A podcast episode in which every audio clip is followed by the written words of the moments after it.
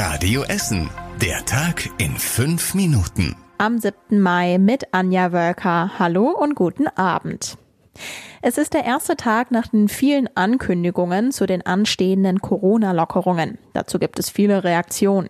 Sehr viele Menschen freuen sich offenbar darüber. Es gibt aber auch kritische Stimmen. Der Chef der Essen Marketing etwa hatte schon länger auf Lockerungen für Cafés, Kneipen und Restaurants gedrängt. Richard Röhrhoff freut sich entsprechend über die Lockerungen, sieht darin aber noch nicht die Lösung aller Probleme. Ich glaube, für kleinere Betriebe, gerade für kleinere Gastronomen, wird das sehr, sehr herausfordernd.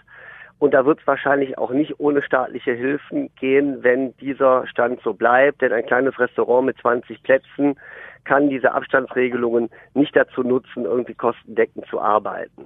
Ab Montag dürfen auch die Fitnessstudios in unserer Stadt öffnen. Darüber freut sich auch der Sprecher der Essener Fitnessstudio-Kette FitX. Er freut sich vor allem für die Mitarbeiter, dass es für sie endlich wieder normal weitergeht, hat er uns im Radio Essen Interview erzählt. Er hofft, dass die Studios direkt am Montag wieder öffnen können. Viel organisieren müssen vor allem die Essener Schulleiter und Lehrer. Ab Montag dürfen etwa die Schüler der Real-, Haupt- und Sekundarschulen wieder in den Unterricht gehen. Die Leiter müssen jetzt überlegen, wie sie die Auflagen vom Land umsetzen können. Es geht zum Beispiel darum, wer wann welche Klassengruppen unterrichtet. An der Sekundarschule in Stoppenberg zum Beispiel können ab Montag wohl gleich Schüler mehrerer Jahrgänge in die Schule kommen. Denn die Räume sind groß und die Schule hat fünf funktionierende Toilettenanlagen. Anders sieht es an der Elsa Brandström Realschule in Bergehausen aus. Sie hat große Klassen, aber kleine Räume. Eine Klasse mit mehr als 30 Schülern muss jetzt in vier Lerngruppen aufgeteilt werden. Schüler der 10. Klasse müssen dann zum Beispiel in der Turnhalle unterrichtet werden. Mal voll, mal leer. Das war heute das Bild der 400 Essener Spielplätze. Seit heute dürfen Kinder und Eltern sie wieder offiziell nutzen. Unser Radio Essen Stadtreporter war in einigen Stadtteilen unterwegs. Auf mehreren Spielplätzen, in Bocholt und Altendorf etwa, waren keine Kinder auf den Schaukeln und Klettergerüsten. Zum Teil hängt dort auch noch das rot-weiße Absperrband. Anders sah es am Pastor Fliedner Weg in Karnap aus. Mutter Claudia hat die Öffnung direkt ausgenutzt.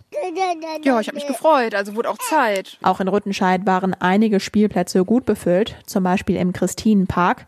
Einige Eltern haben dort in Grüppchen mit genug Abstand zusammengestanden. Die Kinder haben dicht nebeneinander gespielt. Eine Abstandsregelung für sie wird in der Verordnung des Landes zu den Spielplätzen aber nicht erwähnt. Mehr als zwei Millionen Euro, die muss die Stadt jetzt extra für die neue Kampmannbrücke zwischen Heisingen und Kupferdreh zahlen. Die Brücke steht zwar schon, jetzt wird die Abrechnung gemacht. Es gibt viele Gründe für die unerwarteten Kosten, denn bei der Begrünung, Planung beim Stahl, Beton und Straßenbau gab es mehr Arbeit als geplant.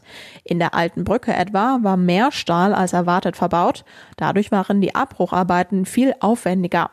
Außerdem wurden in den Böden Kampfmittel aus dem Zweiten Weltkrieg gefunden. Während der Untersuchung und Räumung der Funde mussten die Bauarbeiten unterbrochen werden. Dadurch hat sich die Bauzeit verzögert. Insgesamt kostet die neue Kampmannbrücke jetzt gut 16,5 Millionen Euro. Nach etwa drei Jahren Bauzeit wurde sie im Dezember freigegeben. Mist, ich stecke fest. Das hat sich heute Morgen wohl ein Rehbock in Stele gedacht. Der war wohl auf der Flucht vor Hunden, sagt die Feuerwehr, und hat sich dabei in einem Hauszaun verfangen. Kopf und Rumpf waren schon durch, nur beim Hinterteil hat es nicht mehr gepasst. Die Feuerwehr kam aber zur Rettung. Dem Rehbock wurde zur Beruhigung noch ein Sack über den Kopf gesteckt. Die Einsatzkräfte haben die Öffnung im Zaun dann mit einem Spreizer vergrößert. Kurz danach konnte der Rehbock schon in einem Waldstück freigelassen werden. Und das war überregional wichtig. Die Deutsche Fußballliga hat den Bundesliga-Neustart für den 16. Mai angesetzt. Gestern hieß es noch, der Start wäre einen Tag früher. Der Städtetag NRW warnte jetzt vor Fanansammlungen vor den Stadien. Diese müssten verhindert werden. Heute hat Familienminister Stamp außerdem angekündigt, dass morgen der NRW-Plan zur schrittweisen Öffnung der Kitas kommt. Und zum Schluss der Blick aufs Wetter. Heute Nacht ist es dünn bewölkt und trocken. Die Temperaturen sinken auf 12 Grad. Morgen geht es mit einigen dünnen Wolken weiter. Es bleibt aber trocken und die Sonne kommt zwischendurch raus bei warmen 25 Grad. So geht es dann auch am Samstag weiter. Dünne Wolken, Sonne und warme Temperaturen um 25 Grad. Die nächsten aktuellen Nachrichten bei uns aus Essen gibt's morgen früh, wie immer ab 6 Uhr bei Radio Essen im Programm. Euch noch einen schönen Abend. Bis morgen. Das war der Tag in fünf Minuten. Diesen und alle weiteren Radio Essen Podcasts findet ihr auf radioessen.de und überall da, wo es Podcasts gibt.